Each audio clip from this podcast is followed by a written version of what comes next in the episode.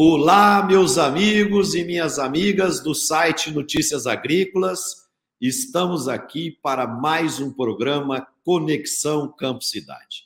E começando uma nova semana, todo mundo muito entusiasmado, cheio de gás. Eu, pessoalmente, muito feliz com a vitória do Palmeiras ontem, frente ao São Paulo. O Roberto está um pouco triste hoje mas é, a vida é isso, né? Uns ganham, outros perdem, mas é vida que segue. O agro está aí, é, com grandes oportunidades, grandes coisas para serem feitas. Estamos aqui muito otimistas e nós teremos aqui hoje um programa muito especial, porque vai ser um papo cabeça, um papo é, com um entrevistado de altíssimo nível nós vamos receber hoje aqui o ex-embaixador em Washington, o Rubens Barbosa. O Rubens Barbosa hoje é presidente executivo da Abitrigo. Ele também tem dois institutos, um que trata da segurança e da defesa nacional, outro que trata do comércio exterior.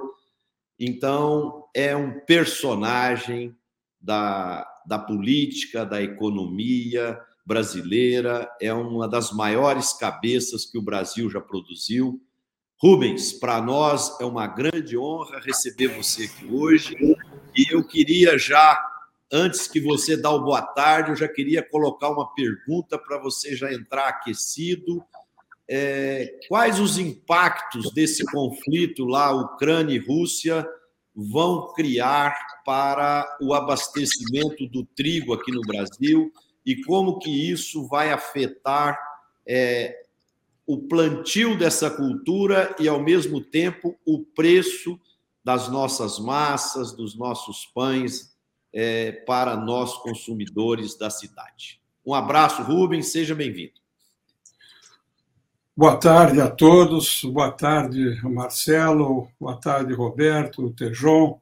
Muito prazer em estar falando aqui com vocês discutindo uma conjuntura muito difícil uh, para o agro uh, em geral, inclusive aqui no Brasil, apesar dos grandes uh, das grandes recompensas pela exportação crescente e pelo, pelo valor crescente em virtude do, dos preços internacionais. respondendo à sua pergunta inicialmente, o, o impacto sobre o setor agrícola global é muito importante, porque essa guerra entre a Rússia e a Ucrânia ela tem muitas implicações. Eu vou, vou, chamar a atenção de duas que têm relação com o nosso nossa conversa aqui. A primeira é macroeconômica. Dizer, eu não vou entrar em detalhes, mas essa guerra eh, vai ocasionar um aumento ah, da inflação no mundo inteiro, vai ter consequências globais, ah, por tudo isso que nós vamos conversar agora. E vai causar também uma desaceleração do crescimento global. Há organizações que estimam que eh, este ano o crescimento vai ficar um ponto percentual abaixo por causa da guerra. Então, você tem esse, esse impacto macroeconômico e você tem um impacto microeconômico, que é a, a desorganização, por causa da guerra, do mercado agrícola e do mercado energético. Nós estamos vendo isso, as consequências na Europa, em todo lugar. Né? Ah, ah, do ponto de vista do mercado agrícola, a desorganização é muito grande em alguns produtos, sobretudo o trigo, a soja, o óleo de girassol, a, o milho. Por quê? Porque a Rússia é o primeiro exportador global de trigo. A Ucrânia é o primeiro, é o quarto exportador global de trigo. E a Rússia e a Ucrânia representam mais de 30% da exportação desses produtos, e os outros também, um pouco mais, um pouco menos. Sem falar da questão dos fertilizantes, que está afetando inclusive aqui ao Brasil. Então, esse é um, é um impacto muito importante na área agrícola, com essa desorganização do mercado, que pode gerar, para alguns países, desabastecimento. Para outros países, um aumento de preço. No mercado do norte da África e do Oriente Médio, muito dependentes da Ucrânia e da Rússia, já há problemas. E eles estão buscando trigo, sobretudo, em outros mercados, colocando pressão sobre o preço, como nós vimos nesses últimos uh, meses e agora no último mês por causa da guerra. No ponto, do ponto de vista da energia, o preço do petróleo e do gás, como nós sabemos, aumentou muitíssimo. Isso tem que ver com os fertilizantes, tem que ver com o frete, tem que ver com tudo. Aqui no Brasil nós estamos vendo aí a questão dos combustíveis, a confusão que está dando até na Petrobras, ah, com um aumento significativo dos preços nesses últimos meses. Com, com o trigo, falando especificamente do trigo, ah, nós temos nesses últimos meses e anos, né, últimos dois anos, ah, um aumento ah, razoável do preço, por questões climáticas, por uma série de questões. O preço internacional e o preço aqui no Brasil. Isso teve consequências aqui no Brasil, porque o ano passado já aumentou a produção, aumentou a área produzida, muitos saíram do trigo e foram pro, saíram do milho e foram para o trigo. Enfim, há, há um uma rearrumação interna por causa do preço mais remunerativo da, uh, do trigo. Agora, neste último mês, de fevereiro para cá, houve um aumento exponencial. Segundo dados que nós colhemos aí, na Bolsa de, de Kansas e na Bolsa de Chicago, entre fevereiro e março, houve um aumento de mais de 20% no preço internacional do, do trigo. Então, isso uh, está tendo um impacto aqui no Brasil. Quer dizer, falando do trigo no Brasil, uh, no ponto que você levantou, na questão do abastecimento, eu não acho que haja dificuldade no abastecimento para os moinhos aqui no Brasil. Hoje, estou dizendo hoje, não é, não é uma questão teórica. Hoje eu recebi informação de que está havendo problema no desembarque, no desembarque não, na autorização da liberação do, do trigo desembarcado nos portos aqui no Brasil. Então, isso afeta todos os produtos, todos os produtos, inclusive o trigo. Né? É uma questão da Receita Federal. Nós vamos atuar nisso aí, porque há vários, várias empresas que estão reclamando que a Receita Federal não está liberando o trigo que já chegou, que já foi desembarcado, está nos silos e não tem não tem liberação da Receita Federal por causa dessa greve que eles estão fazendo lá, dessa operação tartaruga. Então, não há não há problema de abastecimento, mas vai haver dificuldades mas no período da entre safra, daqui até agosto, setembro, quando as empresas, as indústrias vão ter que comprar o trigo. Por quê? Porque, como nós sabemos, o trigo aqui no Brasil é importado, a demanda do trigo no Brasil é atendida por 60% do trigo que vem do exterior. A produção nossa atende 40% apenas, né? mais ou menos, um pouco mais, um pouco menos. Desses 60%, 85% vem da Argentina. E o que está acontecendo agora? Por causa dessa desorganização do mercado que eu me referi, por causa da guerra, ah, esses países que compravam da Rússia e da Ucrânia estão buscando trigo em todos os mercados, na Austrália, nos Estados Unidos, no Canadá e na Argentina. Então, nós já tivemos estudos muito acurados né, em relação ao fornecimento da Argentina, e eles já estão com uma quantidade vendida, estão com autorizações uh, já concedidas, mas o trigo não está mais na mão dos produtores argentinos, está na mão das tradings, que estão segurando, porque como o preço está subindo, eles seguram o trigo para vender da melhor maneira possível para eles, com o preço mais alto. Então, nós estamos tentando a, a compra do trigo argentino. Agora, se não houver disponibilidade para atender o mercado brasileiro do trigo argentino, nós vamos ter que recorrer ao mercado internacional, aos Estados Unidos, ao Canadá e mesmo à Rússia, porque a Rússia continua exportando trigo e, pelo que eu estou informado, a um preço até inferior ao trigo argentino, por incrível que pareça, porque eles estão querendo, tendo que vender e estão fazendo esse preço mais favorecido.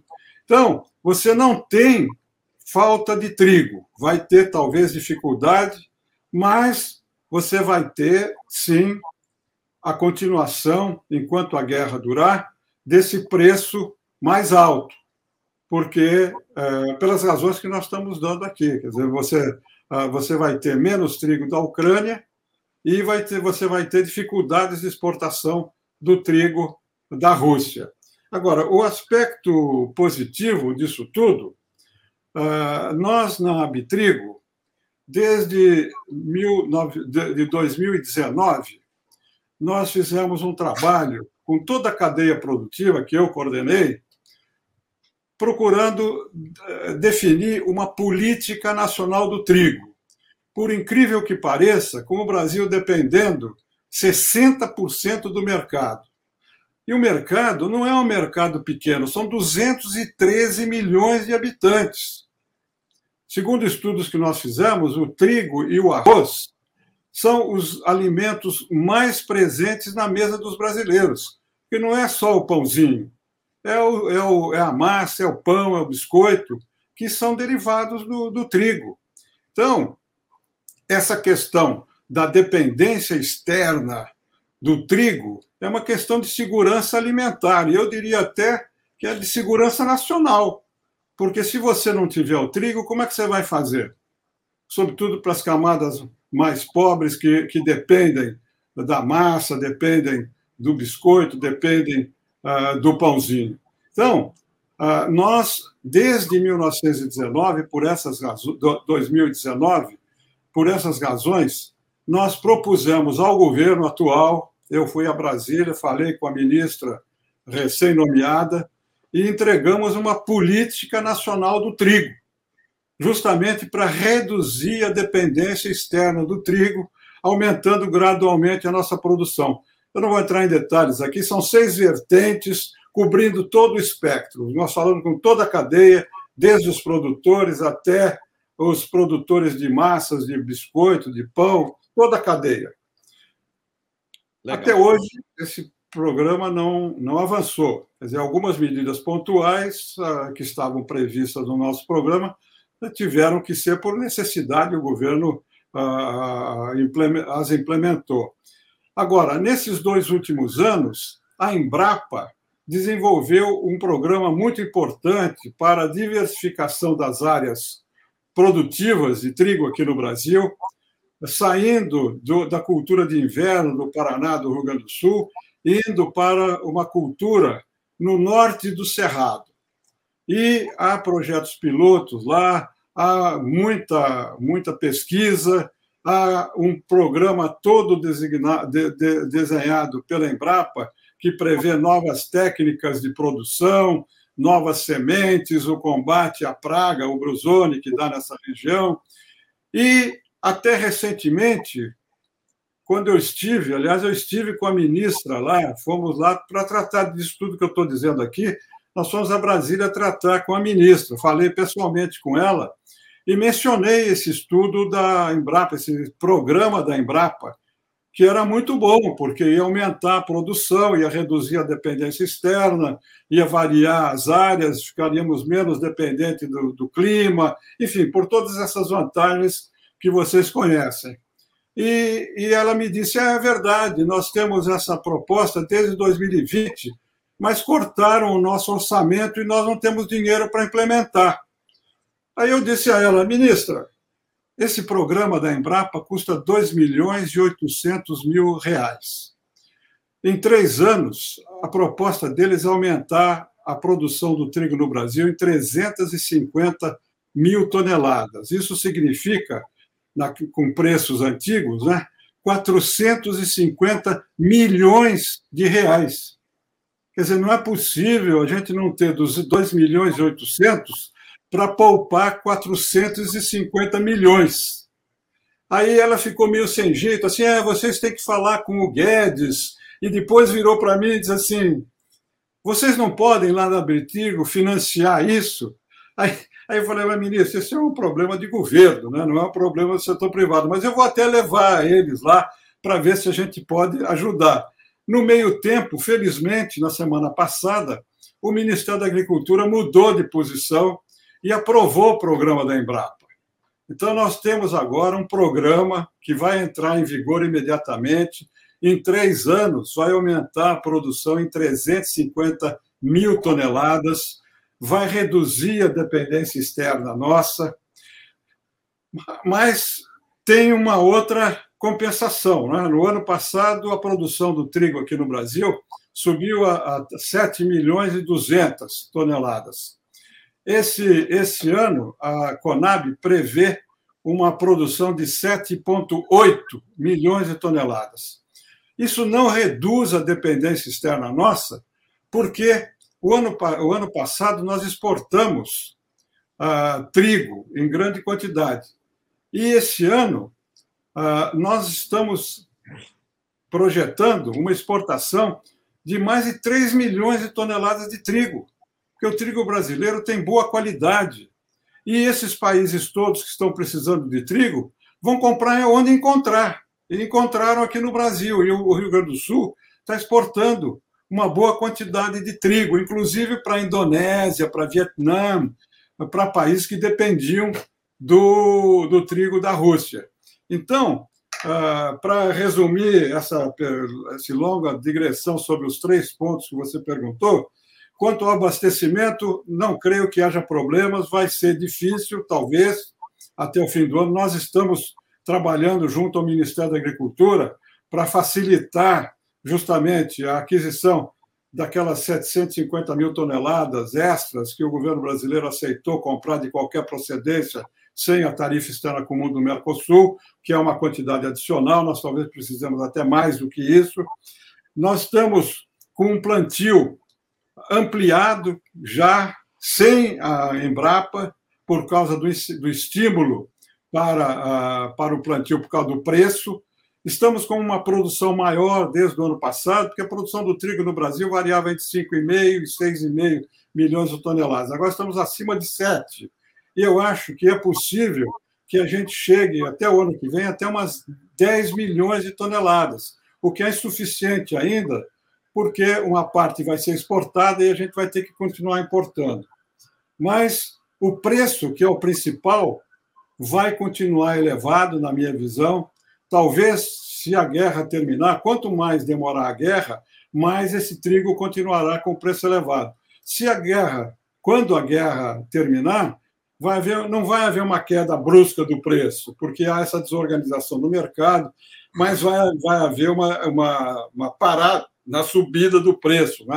haverá uma estabilidade do, do preço e talvez uma pequena diminuição, mas o preço não vai voltar aos, do trigo, né? na minha visão, não vai voltar aos níveis anteriores à guerra, porque o mercado ficou muito agitado, muito complicado, e você vai ter ainda por alguns anos uma queda da, da exportação da Ucrânia, o que vai diminuir o, o trigo no mercado, e você vai ter dificuldade pelas sanções da importação do trigo russo. É isso, em linhas gerais, ao que você me perguntou. Obrigado, Rubens. Roberto. Rubens. Rubens, prazer em vê-lo aqui no nosso Conexão Campo Cidade, Rubens. Eu estive algumas vezes com você em Washington, quando você era embaixador brasileiro lá nos Estados Unidos, e acompanhei muito de perto o seu trabalho, importante, impressionante, com a visão abrangente das questões globais que afetavam o Brasil direto ou indiretamente naquele período. Você continua com essa visão. Então, eu quero provocá-lo um pouquinho com uma questão que tem sido muito é, discutida e sem grande clareza no processo. A pandemia e agora a guerra somadas estão levando a mudanças na globalização? Há quem diga que a globalização está terminada, outros dizem que não, vai haver uma mudança com ênfase para a Ásia. Outros dizem que boa parte desse processo todo se deve a um enfraquecimento das organizações multilaterais comandadas pelo Ocidente, ONU, OMC, OMS, a própria OMS na pandemia mostrou debilidades enormes. Então, eu queria te fazer uma pergunta abrangente.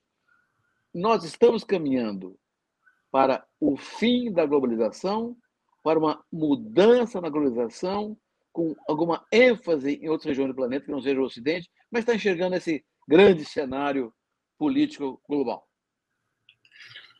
Olha, vamos, vamos começar com a globalização. Ah, eu acho que a globalização está aí e ela vai ter ajustes. Eu não acho que a globalização vai acabar, ah, porque ah, os interesses hoje estão muito interligados, quer dizer, ah, o mercado é muito interdependente.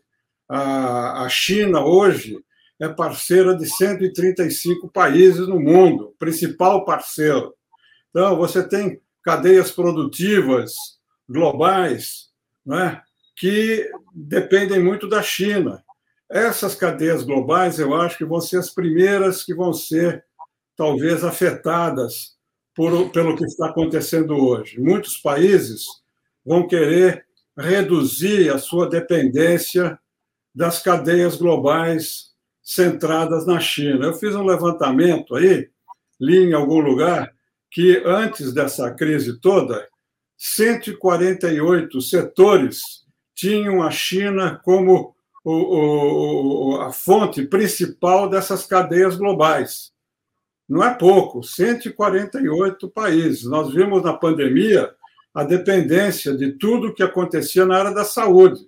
Só aí, se você tiver na saúde, luvas, máscaras, IFAs, né, os insumos farmacêuticos, só aí você tem muitos, né, desses 141, você tem só na área da saúde, você sabe a dependência do mundo inteiro uh, da China. Eu acho que isso vai ser um ajuste na, na, na, na globalização você vai ter outro problema grande, que são as restrições ao comércio internacional. Quer dizer, eu acho que a, nova geopolítica, eu vou depois falar um pouco sobre a geopolítica, a nova geopolítica vai determinar que o protecionismo e as restrições às exportações vão ter um papel cada vez maior.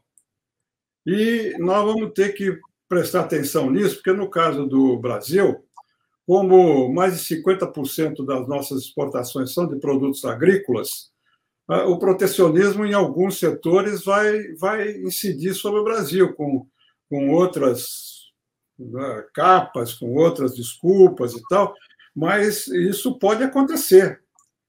É, a gente vai ter que ficar atento a isso. Depois você vai ter por razões geopolíticas, você vai ter, eu acho, o começo de restrições a produtos de uso dual, uso civil e uso militar.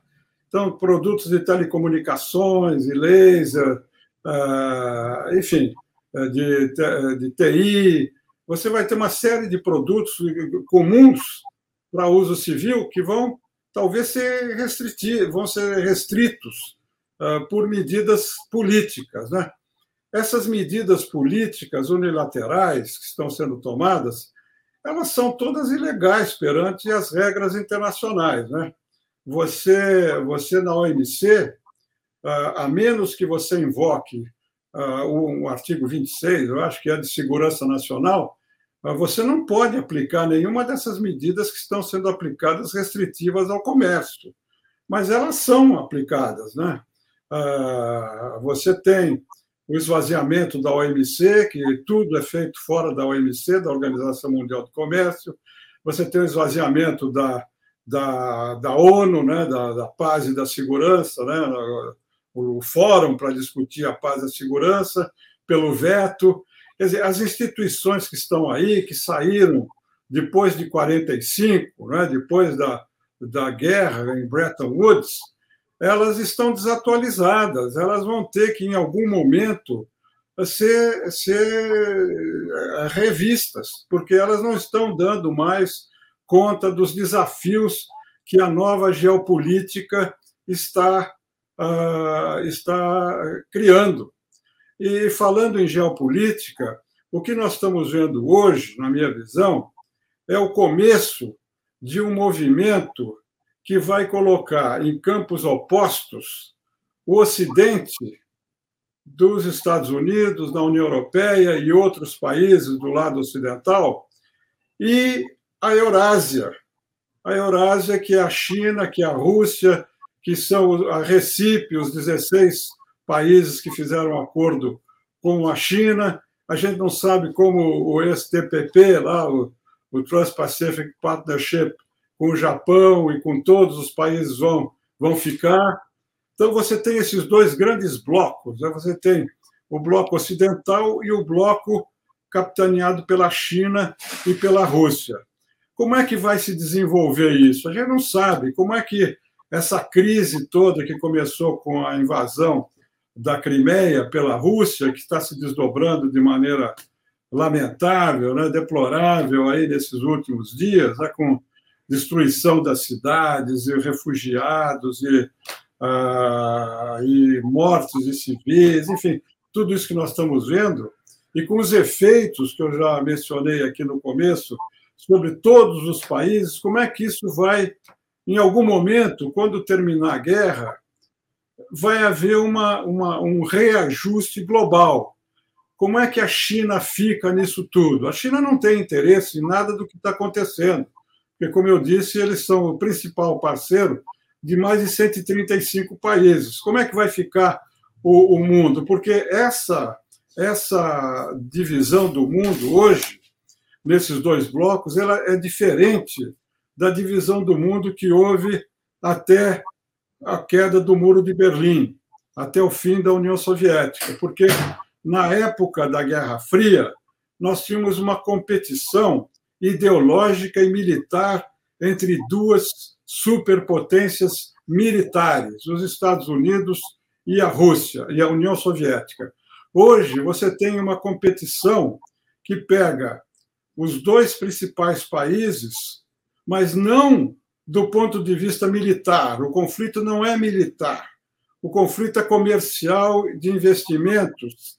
Então, como é que vai ficar esse conflito no âmbito geopolítico em que entra esse componente agora da guerra da Rússia, porque até dois, três meses atrás, o que se falava era da briga, da disputa entre os Estados Unidos e a China.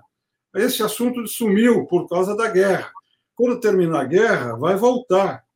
E nós já vimos aí os Estados Unidos estão se posicionando em relação, do ponto de vista comercial, em relação à China eles estão.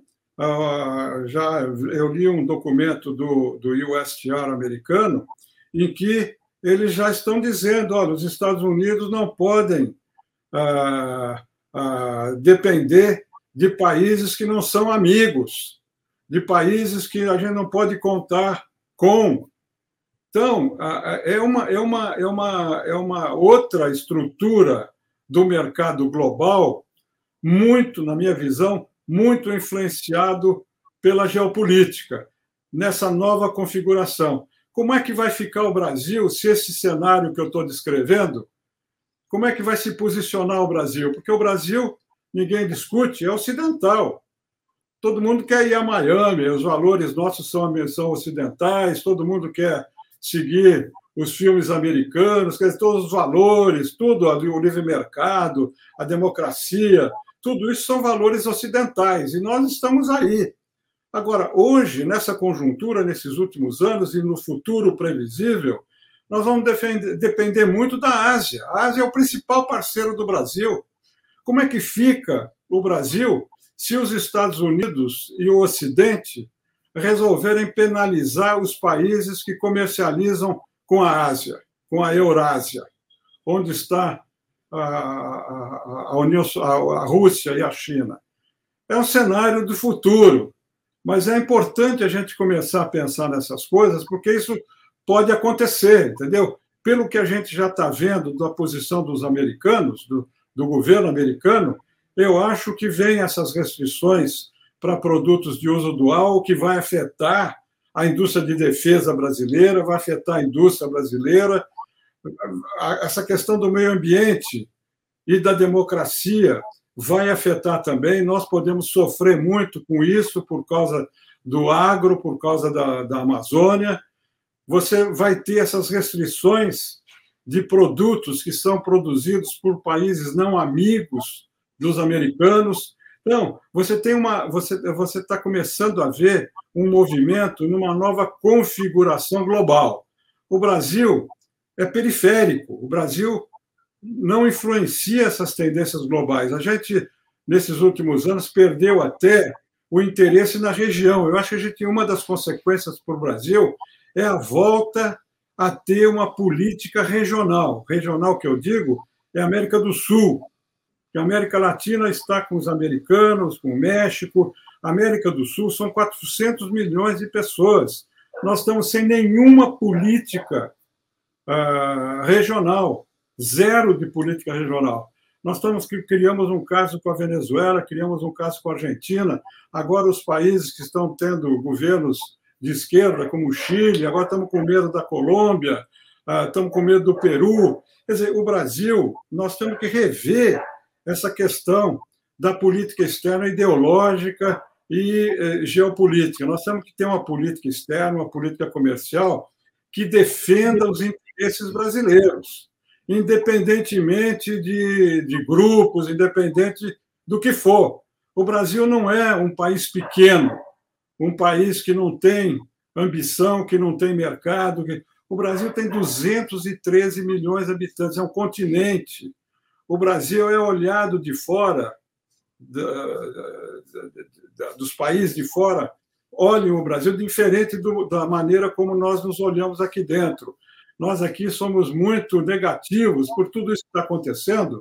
A baixa estima aqui é muito alta, mas no exterior por causa do nosso mercado, por causa das potencialidades que a gente tem de minérios, da agricultura, por tudo isso, o Brasil é visto de maneira diferente. Agora, não há liderança aqui no Brasil que assuma isso, que o Brasil tem que ter posições, e tem que ter posições aqui na região. Nós temos que ter uma, uma política de aproximação com os países, de fazer, eu estou defendendo já há algum tempo, que o Brasil lidere um movimento de cadeias produtivas regionais.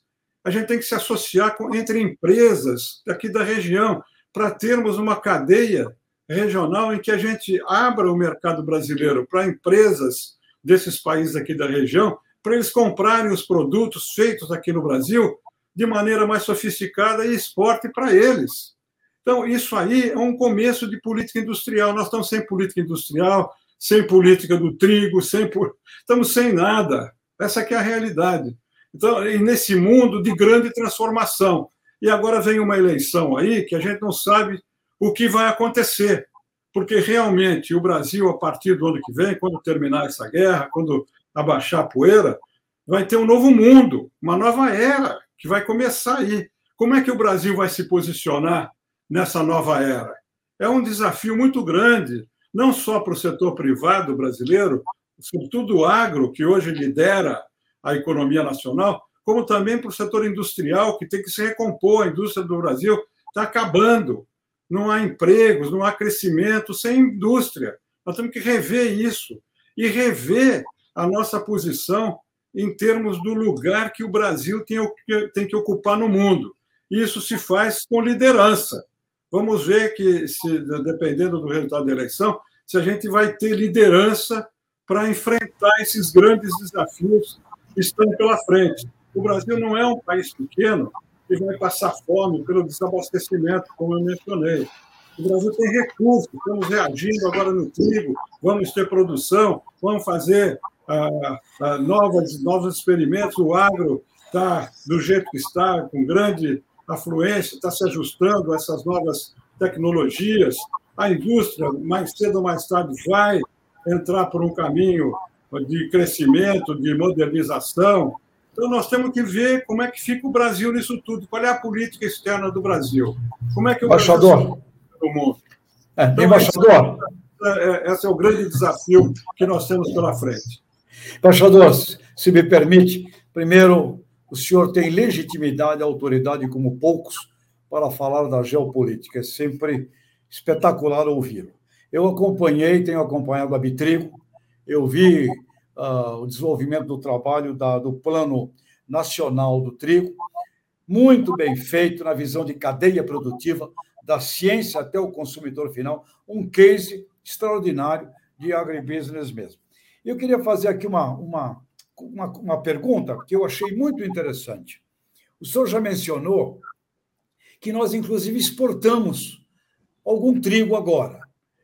Aí pessoas me perguntaram, mas Tejão, a gente importa 60% do trigo que a gente precisa, por que, que a gente está exportando? E vi lá, eh, nos comentários desse trabalho, uma justificativa genial porque o agro brasileiro só se desenvolveu quando nós começamos a exportar.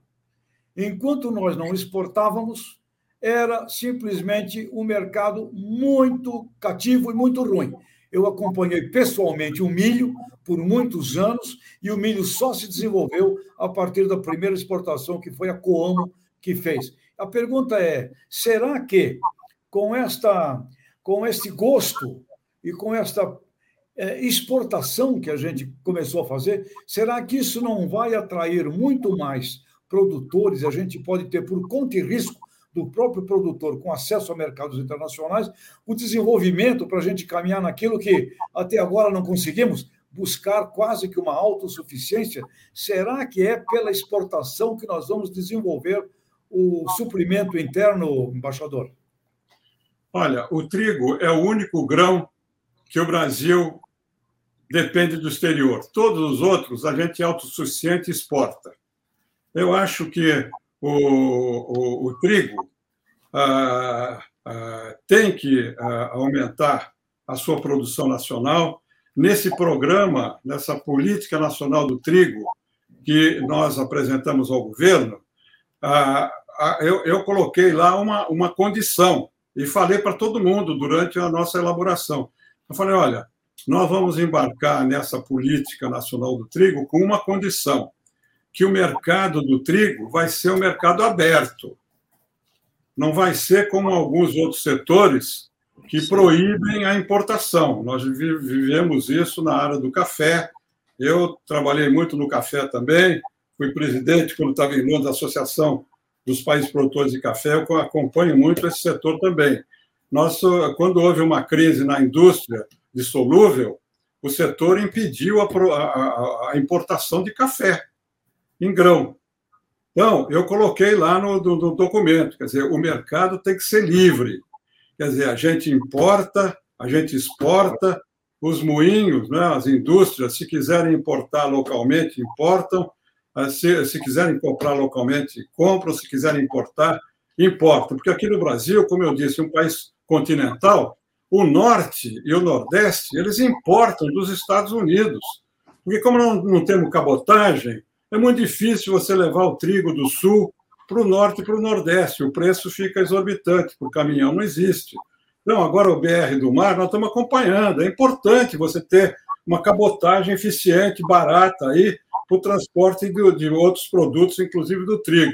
Agora, o sul importa da Argentina e, e eu consumo, é a, é a, produção local, mas a, a compra da Argentina. Então, para nós, o que interessa é essa autossuficiência para a gente não depender do trigo importado. Agora, claro que pela qualidade, pela demanda do mercado, também vai haver, eu sou muito otimista, eu acho que em quatro, cinco anos, o Brasil vai ser autossuficiente e vai ter trigo para exportar e nós vamos ser igual aos outros produtos, como a soja, como o milho, como o algodão, em que a gente abastece o mercado interno e exporta. Isso é muito bom para o Brasil, é bom, você diversifica as sementes, você vai ter novos produtos aqui derivados de farinha, enfim, é, é bom para todo mundo. É uma situação de, como dizem os americanos, é uma situação ganhadora dos dois lados. É win-win situation. Ganha o produtor, que vai ter preços mais remunerativos, ganha a indústria e ganha o consumidor. Eu acho que a, a, eu vejo muito positivamente essa situação, esse crescimento da produção interna com preços melhores, mais remunerativos para, para o produtor rural. Vejo a melhoria da qualidade e muito importante, vejo a diversificação de sementes em áreas novas da maior relevância, dentro de um mercado livre, em que não haja protecionismo, reserva de mercado para ninguém. O embaixador, uh, nós, nós vimos na cadeia da cana-de-açúcar, quando foi estabelecido a remuneração pela qualidade da sacarose, uma evolução muito grande na eficiência da produção de cana e também na produção do açúcar e do álcool.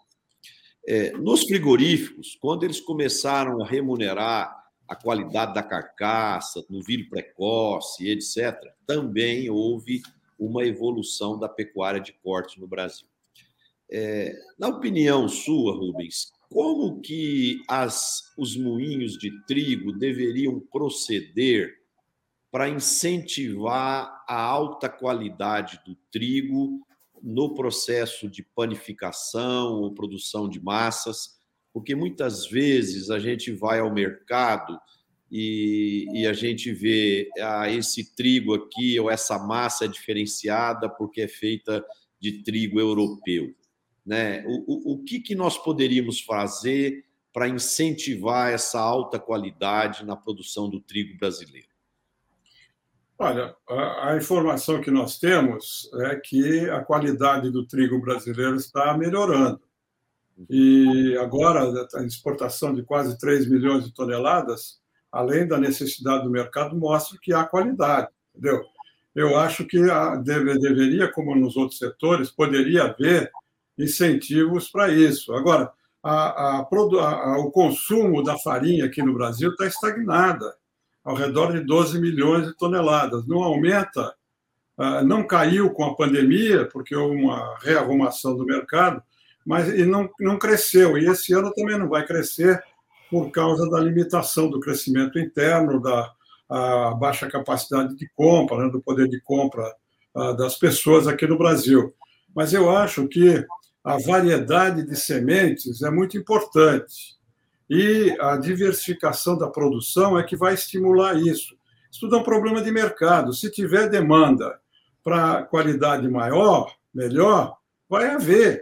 Tem a técnica, a Embrapa está desenvolvendo essas técnicas. Vai ser um plantio totalmente diferente lá no, no Cerrado e no, e no Nordeste, na Bahia.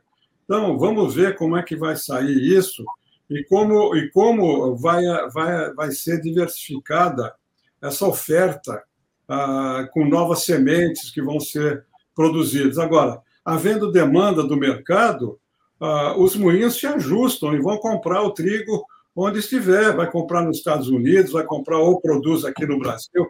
É tudo uma questão de mercado, vai, ter, vai depender muito da, do interesse do, dos produtores de produtos novos, de, de, novos tipos de pães, de, de bolos, de, uh, de massas, e dessa liberdade que eu estou falando. Dizer, com isso, você pode estimular a melhoria da qualidade. Segundo a Embrapa, a qualidade do trigo do cerrado e a produtividade do trigo do cerrado são muito melhores. As informações que a gente recebe da, da Embrapa são muito significativas. A produtividade é quase o dobro do que da produtividade do sul entendeu? Em algumas áreas lá do Distrito Federal, em outras áreas lá do Cerrado. E a qualidade também. Então, eu acho que é, essa qualidade uh, vai, vai melhorar muito. Agora, você pode fazer também, ter, ter incentivos para isso, né? desde que haja a demanda externa e demanda de novos produtos internamente aqui no Brasil. Legal. Roberto? Embaixador, na, na primeira pergunta que ele fez, você disse que tem que ter uma estratégia para o Brasil se posicionar nesse novo, digamos, rearranjo da globalização com a geopolítica que vem pelo caminho aí. Agora, nós estamos pelo menos é o que não chega permanentemente, com uma imagem bastante depreciada lá fora por razões que nós conhecemos. Como é que a gente tem que lidar com isso, tendo em vista esse reposicionamento do país nesse cenário inovador que vem pela frente aí? Olha, eu estou acompanhando muito de perto isso, eu acho que essa deterioração né, da, da percepção externa do Brasil e a, a perda da credibilidade do país deriva de um, de um fator primordial. Há outros fatores menores, mas o principal é a Amazônia. Entendeu? Do momento em que o Brasil passar a ter uma política em relação à Amazônia, vai mudar totalmente a percepção sobre o Brasil. Isso se faz não com retórica, não adianta você fazer discurso. Se faz com resultados. É, nós estamos vendo, eu estou preparando aí um trabalho que eu vou publicar sobre o que está acontecendo com o ouro lá na Amazônia. Quer dizer, o ouro se transformou uh, numa, numa, numa área muito perigosa. O, o Estado brasileiro está perdendo o controle de uma área importante lá para as facções criminosas, o PCC, o Comando Vermelho, uh, nessa região. O, o, a garimpagem ilegal não é de, de bateia, não é individual. É, vocês veem as fotografias, os jornais, são máquinas gigantescas, são empresas com caminhões gigantescos, é, é muito dinheiro que está colocado lá. Isso tudo é legal.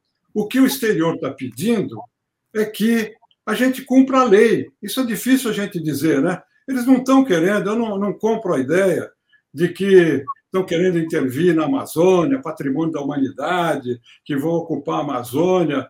Aqui os militares acalentam muito essa visão. Eu não compro isso. Eu morei nos Estados Unidos, nunca ouvi falar em nenhuma vez em interesse deles. Né? Não, não existe isso. O que existe é uma pressão externa para o Brasil cumprir a lei. É só isso. Cumpram a lei. Quer dizer, é tudo ilícito o que está acontecendo lá: o desmatamento, a, a ocupação de áreas ah, públicas, a ocupação de áreas indígenas, o desmatamento. É tudo ilegal. E não é que não tenha lei, tem lei para coibir tudo isso. Agora, o, o governo desmontou os órgãos repressivos. A gente está vendo aí notícias de que as multas não vão ser cobradas, de que eles não fazem acompanhamento dos produtos. Você imagine o garimpo, né? Falar ouro, falar ah, qualquer outro manganês, qualquer outro produto mineral. Quer dizer, com grandes companhias, com grandes máquinas, tudo isso é visto a olho nu, por satélite, por tudo lá. É tudo ilegal, os documentos são ilegais, são forjados, não há nenhuma fiscalização.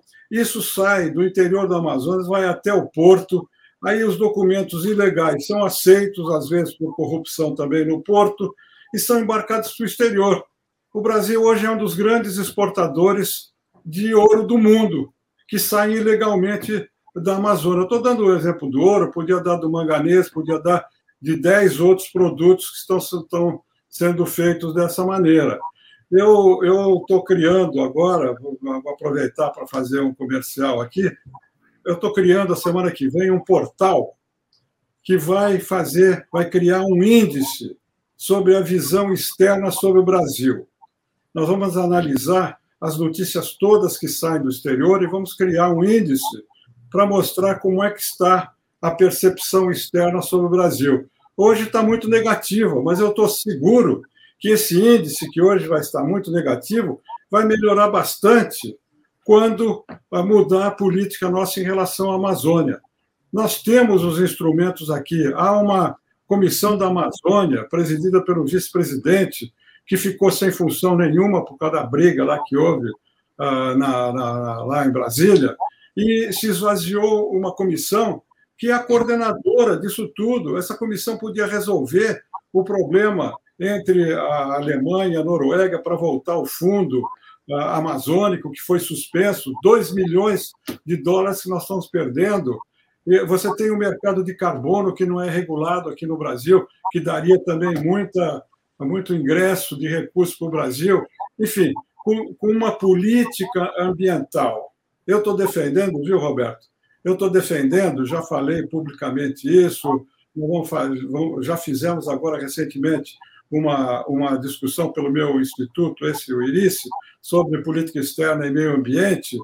Nós vamos fazer, eu estou defendendo que o meio ambiente fique no centro, como grande prioridade da política externa. Por quê? Por causa dessa questão da credibilidade, por causa da, dessa imagem do Brasil no exterior. Se o, o governo brasileiro, o futuro governo brasileiro, colocar como fez o, o, o, Biden nos Estados Unidos, fizeram, fez a União Europeia, vários países colocaram o meio ambiente no centro da política externa. Se a gente fizer isso, metade da restrição externa o Brasil fica superada. E a outra metade é o resultado das medidas que vão ter que ser tomadas para fortalecer o IBAMA, voltar a reprimir, coibir esses ilícitos todos. Eu acho que é uma questão simbólica muito importante a gente colocar o meio ambiente no centro da política externa brasileira. A questão da imagem do Brasil começaria imediatamente no dia 1 de janeiro de 2023 começaria a ser recuperada. Mas, por outro lado, nossa agricultura é sustentável, é espetacular. Então, os crimes que tem na Amazônia, as ilegalidades, são minúsculas diante da nossa agricultura espetacular que temos no Brasil. Então, muitas vezes, essa imagem também é construída por interesses comerciais, né? Uh, interesses que, naturalmente, são, são prejudicados pela nossa competitividade e pela nossa sustentabilidade. Então, precisa tomar cuidado para não, não fazer disso tudo o grande problema. Claro que é importante resolver a questão das ilegalidades. Ninguém quem... pode ilegalidade. Tem que acabar com a ilegalidade. E Mas... quem amplifica isso, né, Roberto, é, é. são os é o, as questões ideológicas dos artistas, é. dos, é. dos influencers, de, né? então aí começa a amplificar uma coisa que ganha proporções gigantescas. Claro, o embaixador, o embaixador coloca de uma maneira muito clara. Deixa eu fazer Esse... um comentário. Diga, diga. diga. Não. Não, eu queria fazer um comentário sobre isso que o Roberto e o Marcelo falaram. O meio ambiente hoje está no centro das preocupações globais, é um tema global. Quer a gente Sim. queira ou quer a gente não queira. Agora ficou no segundo plano, como ficou a China, ficou o meio ambiente por causa da guerra. E eu acho que o meio ambiente vai ser uma das vítimas da guerra também, porque todo mundo vai desrespeitar o meio ambiente por causa das restrições energéticas e tal. Mas, de qualquer maneira, na retórica, o meio ambiente é o grande tema global. Quer a gente queira, quer não queira. Então, é por isso que eu, tô, eu acentuei muito a questão dos resultados. Não adianta a gente ter um discurso. Eu concordo com o Roberto, é isso mesmo. O agro nosso é, é tudo o que ele falou. Agora, lá fora, a retórica é diferente. A retórica é que o governo não compra isso, não faz aquilo, que é a destruição da Amazônia, que é. Enfim, tudo isso que a gente sabe. Então, sem resultado, não adianta a gente fazer uma retórica construtiva porque o dano já está feito. A gente sabe que na vida de cada um de nós, na vida das empresas, você leva anos para construir a tua credibilidade. Você perde isso num dia e leva muito tempo para você recuperar. Vocês se lembram que tudo que nós estamos vivendo hoje, a gente viveu na década dos 80. Desmatamento, queimada e tudo. Os militares estavam no poder, o que, que eles fizeram? Integre antes de integrar entregar, construir a Transamazônica, era a questão da ocupação da Amazônia. Deu no que deu. A gente levou quase 20 anos, até a ECO 1992, para começar a recuperar a credibilidade e a, o gap que havia entre a nossa visão militar e a visão do exterior. Em 92, com a ECO do Rio de Janeiro, o grande encontro que houve lá no Rio, o Brasil passou a ser um ator, a ser um ator importante nas discussões sobre meio ambiente. Todos os acordos de meio ambiente, por isso que nós estamos fazendo esse trabalho de diplomacia ambiental, porque todos os acordos de meio ambiente e mudança de clima tiveram a mão muito forte da diplomacia brasileira. Então, nós temos que ver essa questão dentro dessa perspectiva. Quer dizer, levou 20 anos, de 1992 até 2018, para a gente construir esse protagonismo no exterior. A gente não tinha, a gente era um paia na área ambiental. A gente recuperou tudo isso, agora a gente perdeu e a gente vai ter que recuperar novamente, porque, como o Roberto disse, toda, toda a nossa a matriz energética, enfim, tudo isso que a gente sabe é muito positivo. E nós estamos destruindo um cabedal que o Brasil tem impressionante. Quer dizer, o Brasil, outra coisa também para arrematar a conversa, você sabe que eu estou fazendo um trabalho também sobre isso.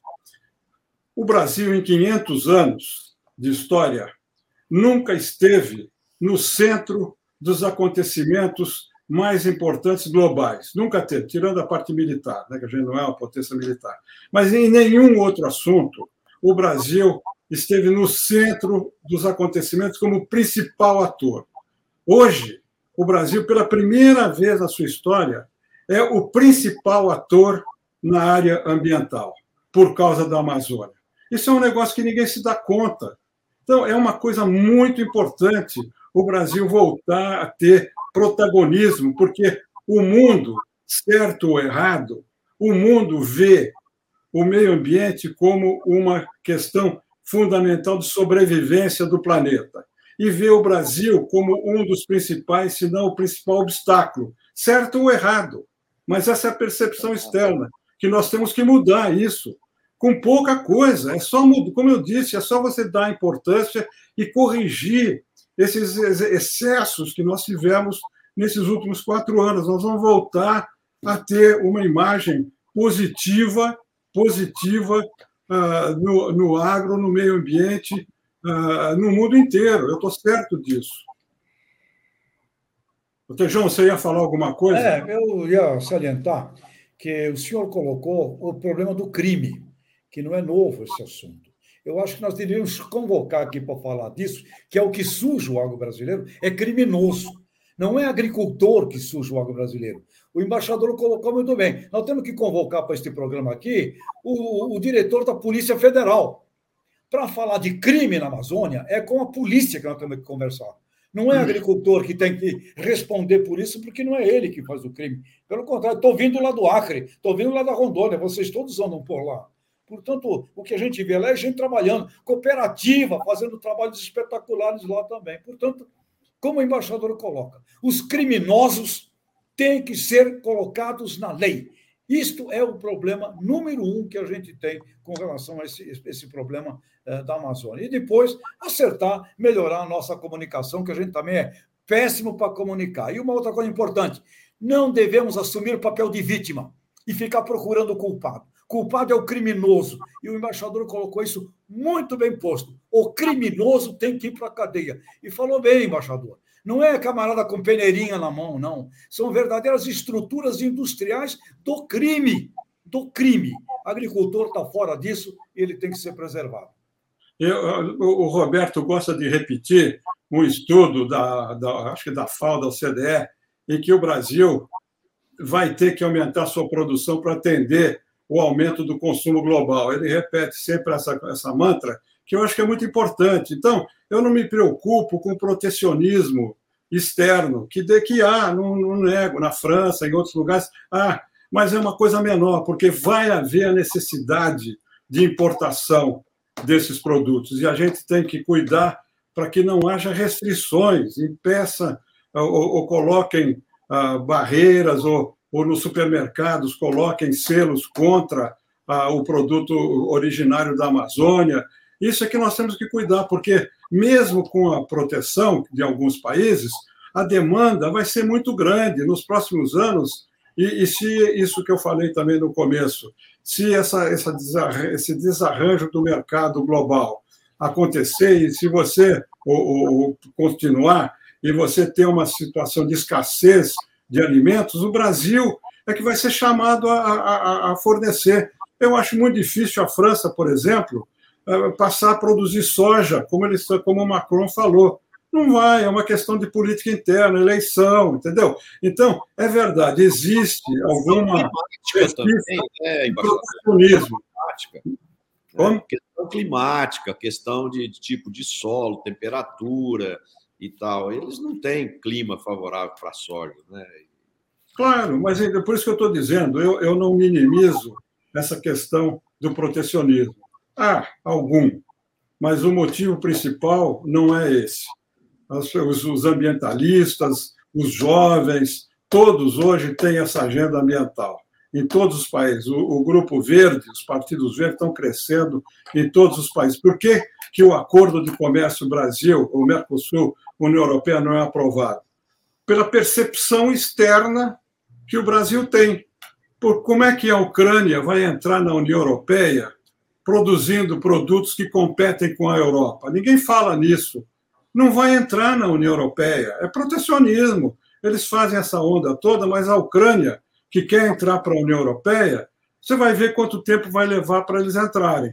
Porque quando os agricultores da França, da Holanda, da Grécia verem que eles estão competindo com produtos da Ucrânia, não vão querer, vão fazer limitação, vão fazer cota, vão fazer o diabo para impedir a entrada dos produtos da Ucrânia. Não estou falando do Brasil, estou falando da Ucrânia, nessa situação. Então, no caso do Brasil, eu acho que a, a, a gente tem que continuar, a, internamente, a gente tem esse discurso todo que do, do agro, tudo bem. Agora, externamente, se a gente não apresentar resultados concretos, a gente não entra na OCDE, esse acordo com a União Europeia não vai ser aprovado e o Brasil vai continuar com essa baixa credibilidade e é, com, com restrições crescentes sobre os produtos brasileiros de exportação.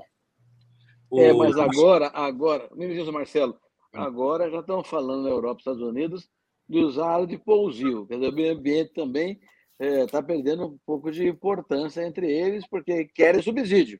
Então, sempre é mercado mexendo nesse processo aí, né? É, é verdade. Não, eu acho que agora a crise energética vai colocar essa questão do meio ambiente no segundo plano o que vai dar argumentos para o Brasil, porque eles vão voltar o carvão, vão voltar tudo para. Na Europa, eu li, não sei se é verdade, eu li no jornal aí, que a Europa autorizou o plantio naquelas áreas reservadas. Pousio. De pousio, exatamente. De pousio, é. áreas ambientalmente é. reservadas. Pois é, eles... pode, pode ou não pode? Pois é, isso aí. A gente vai ter argumentos também para. Agora, não adianta a gente ter os argumentos se a gente não corrigir o problema interno nosso aqui. Tá certo, tá certo. Que é crime, crime, crime. Não vamos Amigos, misturar com a agricultura, é crime.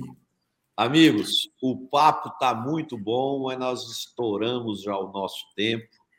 E, e quando o assunto é, é, é quente, né, tem muita coisa boa para ser dita.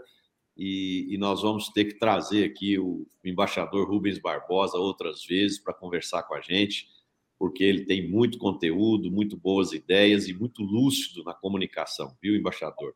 É, nós já estamos com uma hora de programa, o nosso compromisso com os internautas aqui é, é, é nesse tempo, né? Então, é, eu queria pedir é, a todo mundo que está nos assistindo, que gostou do programa, bota um like aí, compartilhe com seus amigos.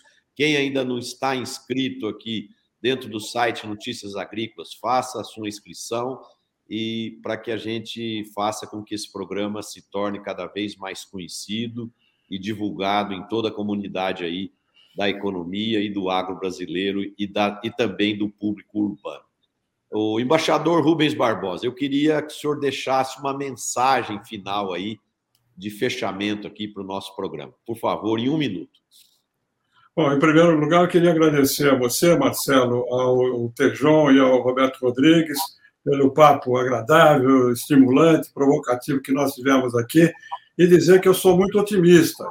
Eu acho que a agricultura brasileira vai continuar se desenvolvendo, nós vamos superar esse momento difícil em termos externos e as perspectivas para nós na, no agro, nas exportações são muito boas. Nós vamos superar ah, essas restrições externas e eu estou confiante que a partir do ano que vem nós vamos melhorar a nossa, o nosso desempenho na área ambiental, na área da política externa e recolocar o Brasil no lugar em que ele merece estar. Nós já deixamos de ser uma das dez maiores economias do mundo e temos que voltar a ocupar um lugar de destaque entre as dez maiores economias do mundo. Muito obrigado pelo, pelo convite que vocês tiveram e eu fiquei muito contente em discutir esses temas todos com vocês. Obrigado.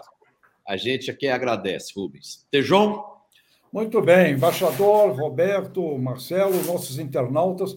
Eu vi internautas colocando aqui a importância de pessoas irem conhecer. E, de fato, é muito importante pessoas indo conhecer. E nós temos um apoiador aqui do nosso Conexão Campo Cidade, que é a Audência Business School, uma escola internacional da França que reúne jovens do planeta inteiro. Eles chegam no Brasil agora, dia 18 de abril, e nós vamos levar esses jovens para conhecer as nossas realidades, e eles saem do Brasil apaixonados. Portanto, a juventude tem que vir para o Brasil, voltar, e a juventude brasileira tem que conviver com os jovens do mundo. Essa é a força da mudança, e nós precisamos muito do jovem participando disso.